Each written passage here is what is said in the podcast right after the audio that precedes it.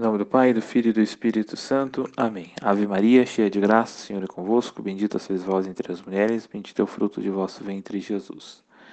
Santa Maria, Mãe de Deus, rogai por nós, pecadores, agora e na hora de nossa morte. Amém. Santa Jacinta e São Francisco, rogai por nós. Salve Maria, pessoal. Espero que todos tenham ouvido e gostado da formação sobre os três segredos de Fátima.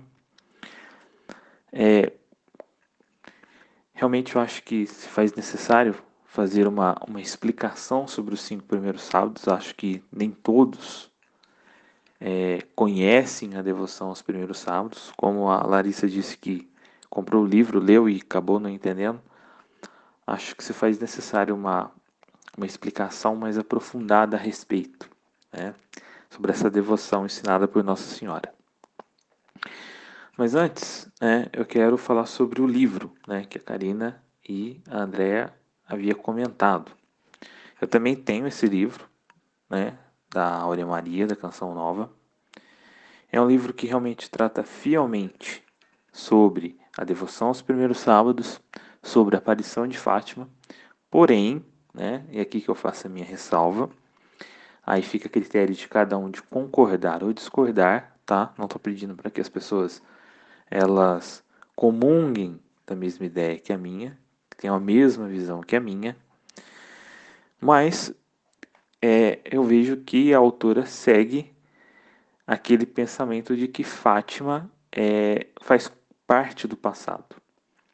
Que Nossa Senhora em Fátima veio profetizar então o comunismo e todas as suas consequências.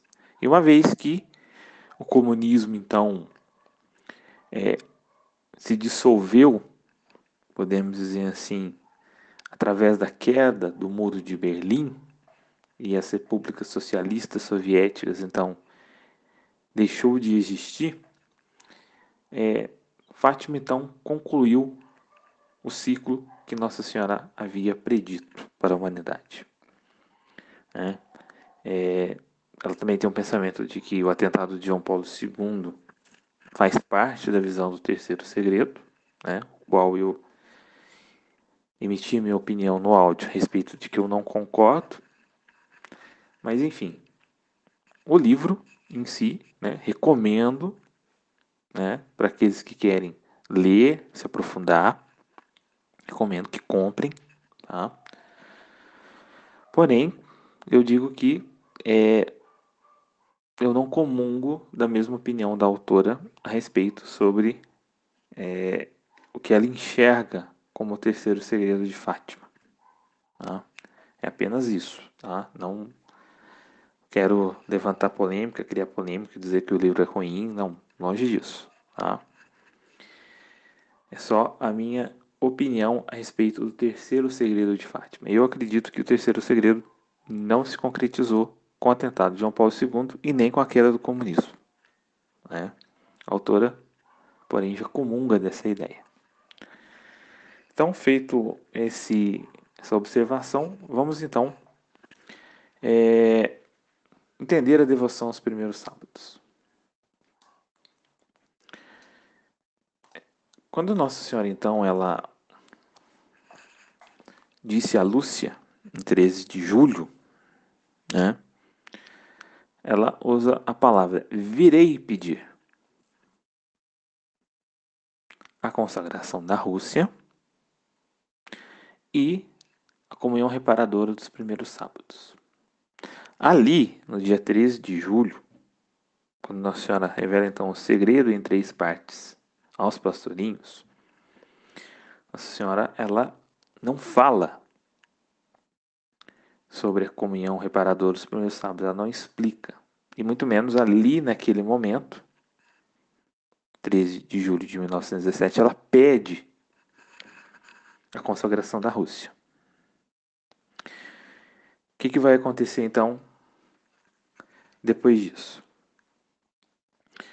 Jacinto Francisco morre, né? o pai de Lúcia também vem a falecer, tudo em questão de dois anos depois da, da aparição. Tá? E Lúcia vai seguir a vida religiosa. É, a princípio, ela queria ser monja carmelita, por ser uma ordem dedicada a Nossa Senhora do Carmo. Porém, o que, que acontece? É, você ficou mundialmente conhecida. A menina que via Nossa Senhora. Isso eu estou relatando para vocês que eu li na biografia dela. Tá? E as pessoas não paravam de ir à casa de Lúcia. As pessoas iam à covadaria e queriam ver a menina que tinha visto Nossa Senhora, pedir a ela que então é, rezasse a Nossa Senhora pelas suas causas, né? As mais diversas pessoas de todos os lugares do mundo, de todos os tipos de, de lugares. Então iam à covadaria e como a Lúcia morava ali perto, elas queriam ver a menina. É. E aí, lógico que sacerdotes, curiosos, fiéis, né? Todo tipo de gente. Devido a isso, então, e ela já queria seguir a vida religiosa, acharam por melhor, então, levá-la é, para então ela seguir a vida religiosa na congregação das irmãs Doroteias. E lógico que ela ficou um tempo na casa do bispo, o bispo de Leiria, que era muito íntimo dela, era como se fosse o pai espiritual dela, né? Para que pudesse então as pessoas parassem de procurá-la. E ficou um tempo ali e tal, e ele, e ele deu andamento à vocação religiosa dela mas lógico que não falando para ninguém, somente a Madre Superiora sabia que ela era menina de Fátima, a menina que tinha visto Nossa Senhora. E aí depois ela é mandada, depois de um tempo ela é mandada é, para a cidade de Tui, que fica na Espanha. Nós já estamos aqui no ano de 1929. Então, ou seja, 29 menos 17, 12 anos após a aparição. Ela então vai tomar o hábito das irmãs Doroteia em 26 de outubro de 1926, né?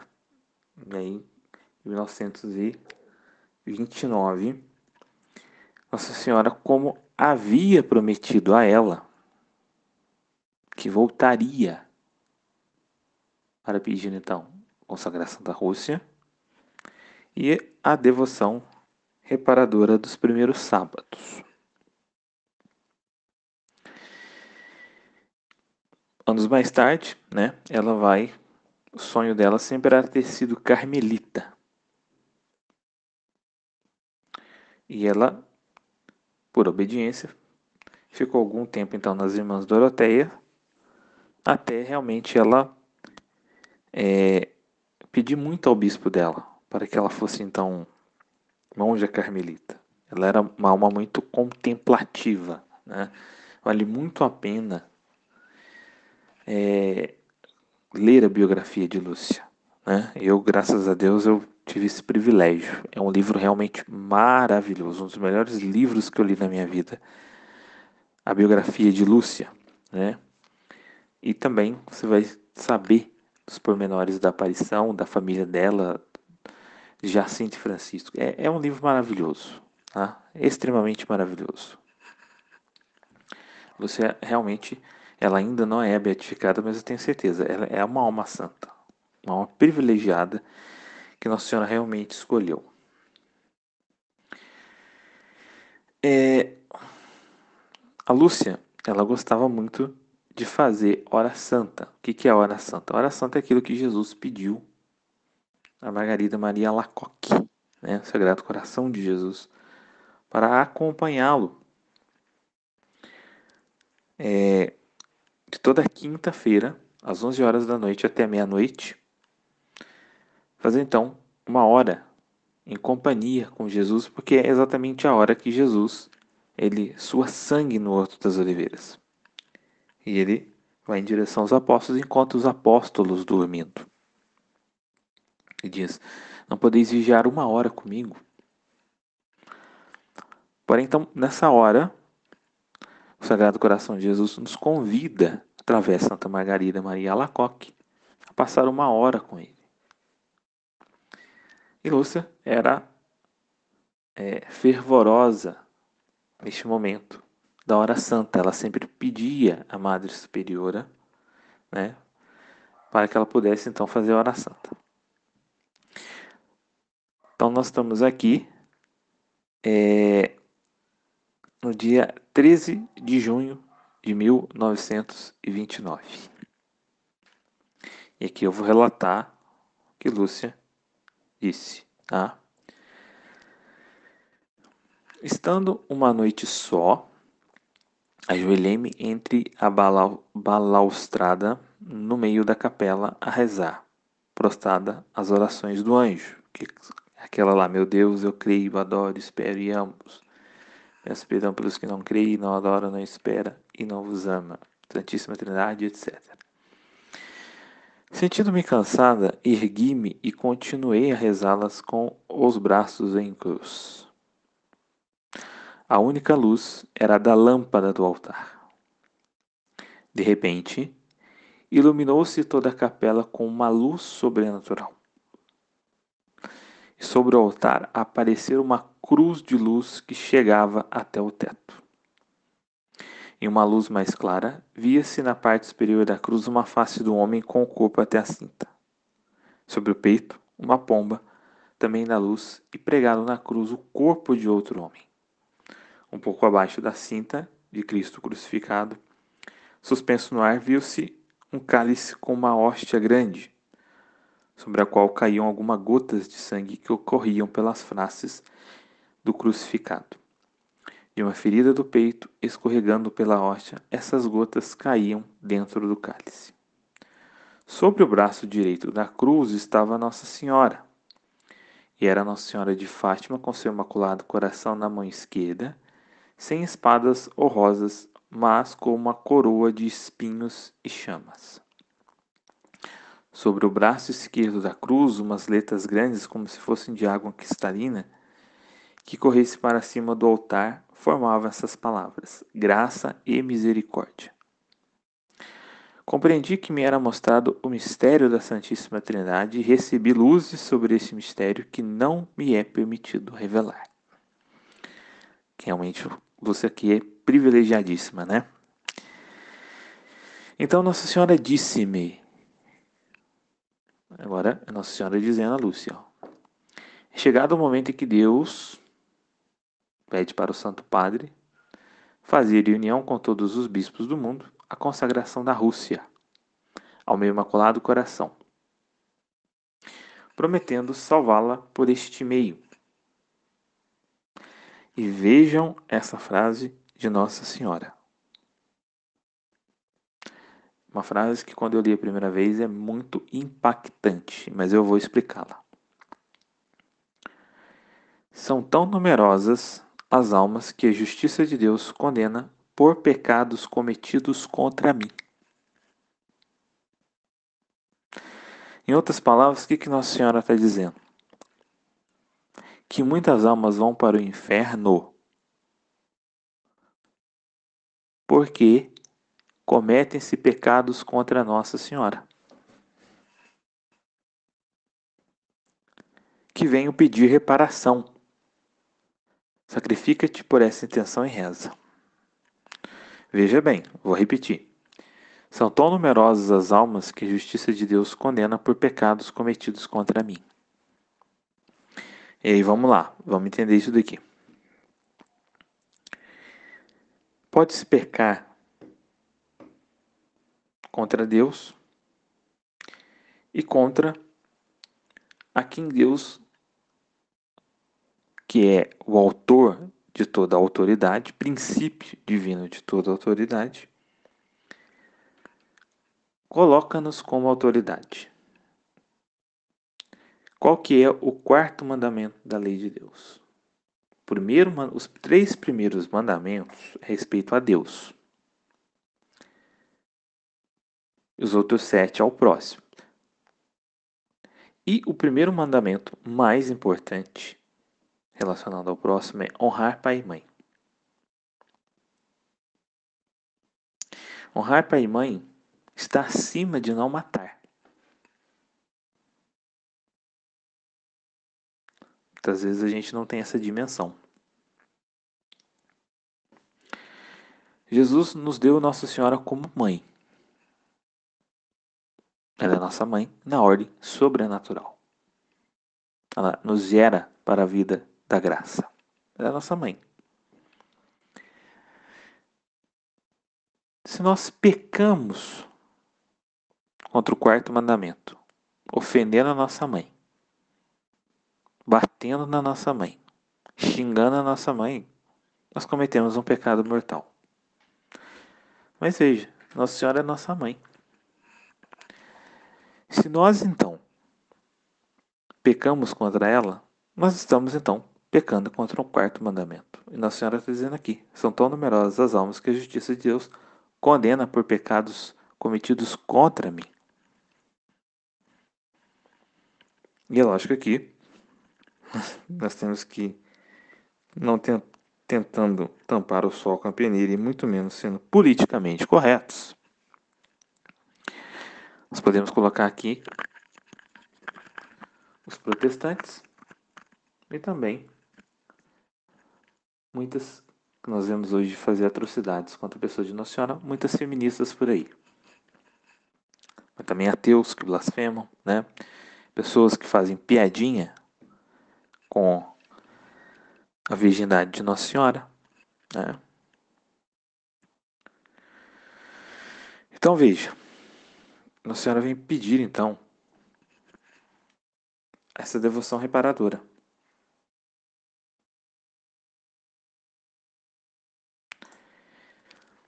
Ela vem pedir essa comunhão reparadora dos primeiros sábados.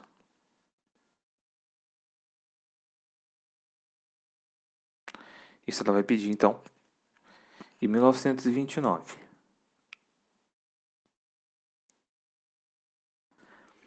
Mas antes, no ano de 1925 e 1926,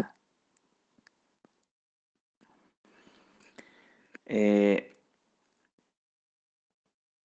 quem vem pedir, né, nós, ela tem essa visão, é uma visão profundamente teológica, né, é, mas quem vem pedir para que se repare o Imaculado Coração de Maria é o menino Jesus. E isso vai se dar quatro anos antes dessa visão.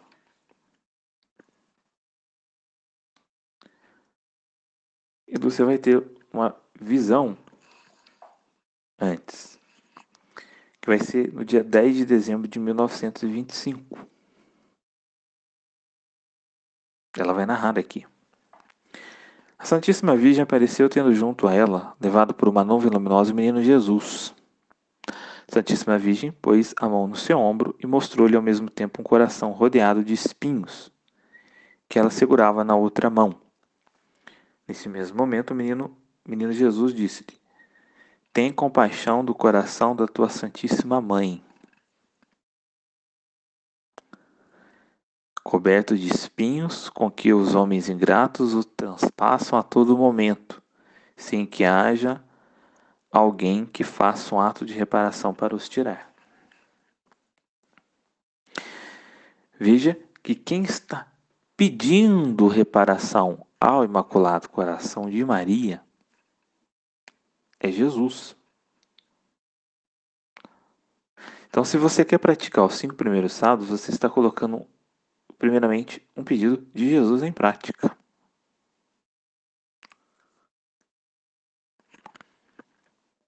E aí, a Santíssima Virgem, depois do menino Jesus falar, ela vai dizer: ó, Olha, minha filha, o meu coração rodeado de espinhos, com que os homens ingratos o transpassam a todo momento pelas suas blasfêmias e ingratidões.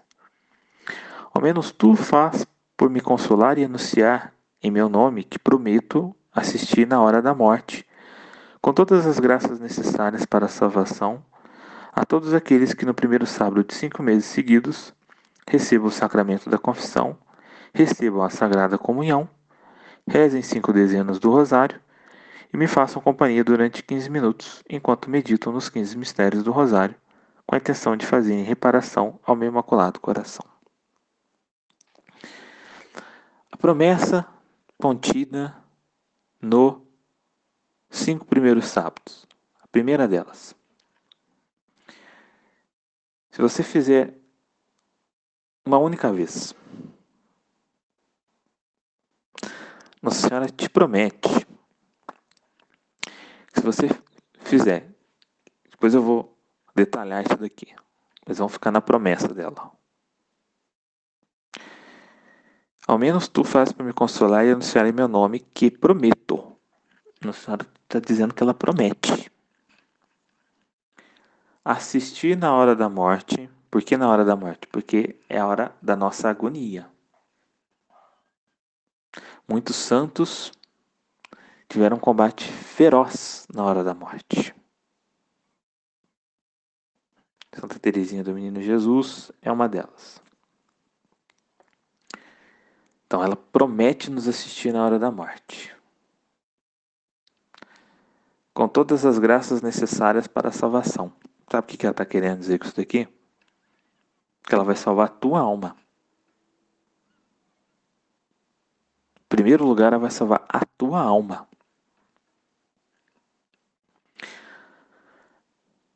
Ela vai te dar a graça da perseverança final ela vai te dar a graça do arrependimento dos seus pecados. E aqui podemos colocar N coisas. Ela vai te dar a graça de você é, ter um sacerdote para se confessar e ter a comunhão. Ou seja, ela está prometendo a unção dos enfermos para você. Vai te salvar. E aí, quais são os critérios para a gente viver isso daqui. São coisinhas simples, tá? Coisinhas bem simples. Então vamos lá. Se você fizer isso daqui, a Senhora promete que ela vai, na hora da morte, salvar a tua alma. E também como nós vamos estar pedindo em reparação aos pecados cometidos contra ela, nós estaremos ajudando também a levar almas para o céu. Porque nós estamos reparando em nome deles os pecados que eles cometem contra Nossa Senhora. E aí, vamos entender aqui. Quando Lúcia escreveu isso daqui e passou para o diretor espiritual dela, teve muitas dúvidas a respeito. A primeira delas, por que, que são cinco e não sete? Porque são sete as dores de Nossa Senhora. Então Lúcia foi lá e foi perguntar. Perguntou nem para Nossa Senhora, perguntou para Jesus. Jesus que respondeu. Porque são cinco maneiras que nós podemos pecar contra Nossa Senhora. E aqui cabe uma outra coisa da gente entender o seguinte. Pecamos diretamente contra Nossa Senhora, mas indiretamente contra Deus. Porque ao pecar contra Nossa Senhora, nós estamos ofendendo a maior criatura, a maior obra-prima de Deus. E aí Jesus relata as cinco maneiras que nós podemos pecar contra Nossa Senhora, e são essas cinco coisas que nós vamos reparar coração de Nossa Senhora, ter garantia da salvação das nossas almas e salvar as almas dos pecadores que pecam contra Nossa Senhora. Então, a primeira delas, aqueles que pecam, então, é, proferindo blasfêmia contra a sua Imaculada Conceição. Nós vamos ver, estudar os, nós estamos estudando os dogmas, né? Depois quando nós vemos os dogmas propriamente dito, eu vou explicar, que senão vai ficar grande o áudio. Peca então contra a sua Imaculada Conceição, contra a sua virgindade perpétua, aquelas pessoas que não aceitam Nossa Senhora como mãe, não aceitam ela como mãe, tá? É,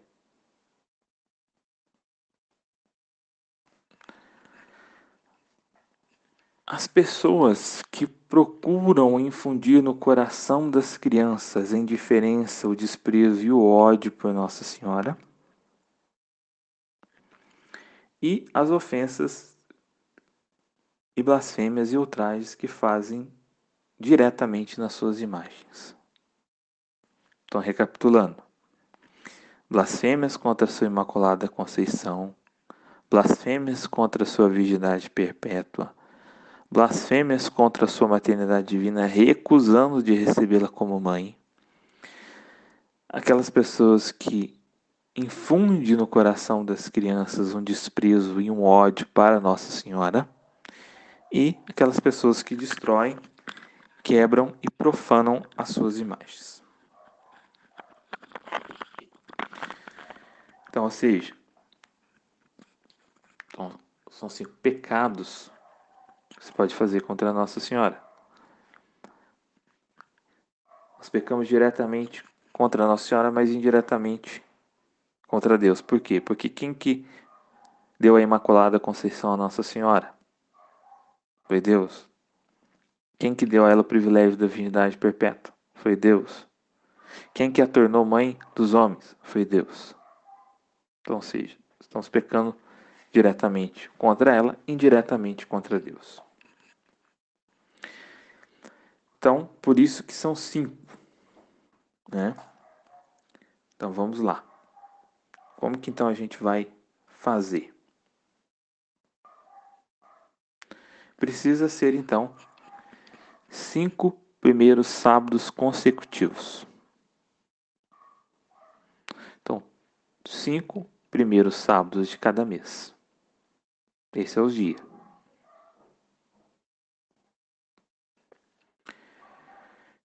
E aí, o que, que a gente precisa fazer nesse primeiro sábado? Nós precisamos então receber o sacramento da confissão, estar em estado de graça. Claudinei, eu posso confessar antes e posso confessar no dia? Sim. Pode. Você pode confessar naquela semana. E a sua confissão interiormente, né? Que hoje é,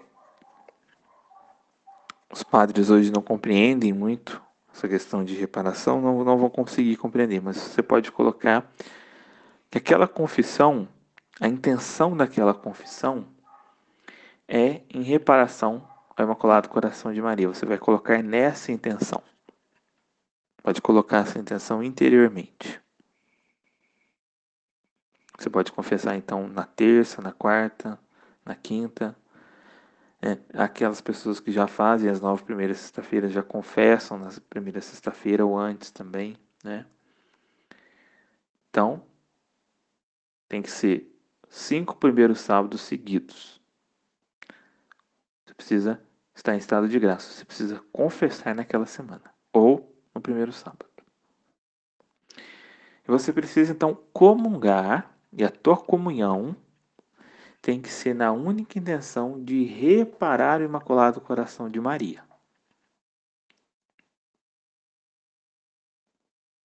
Tem que ter essa intenção, assim como na confissão.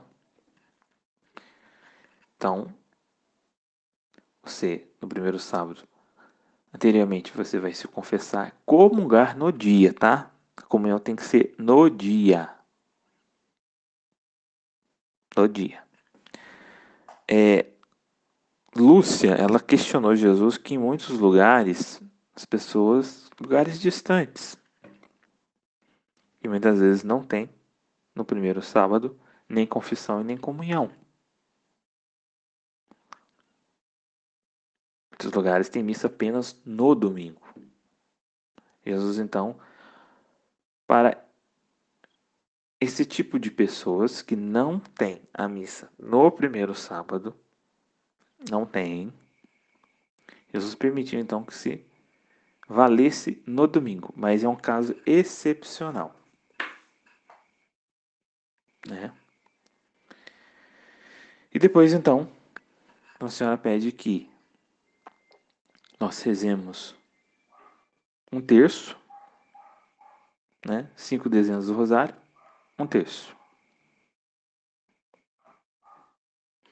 E façam companhia durante 15 minutos enquanto meditam nos 15 mistérios do rosário com a intenção de fazer reparação ao Imaculado Coração. Então você vai rezar o terço, e depois do terço você vai fazer meditação, ou você faz dos 15 mistérios do rosário, tá? Ou você pode fazer sobre um único mistério. Jesus também deu essa possibilidade. Eu faço meditando um mistério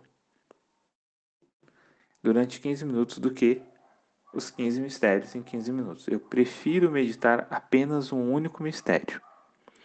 Mas nada. Você pode também meditar os 15 mistérios durante 15 minutos. Tá?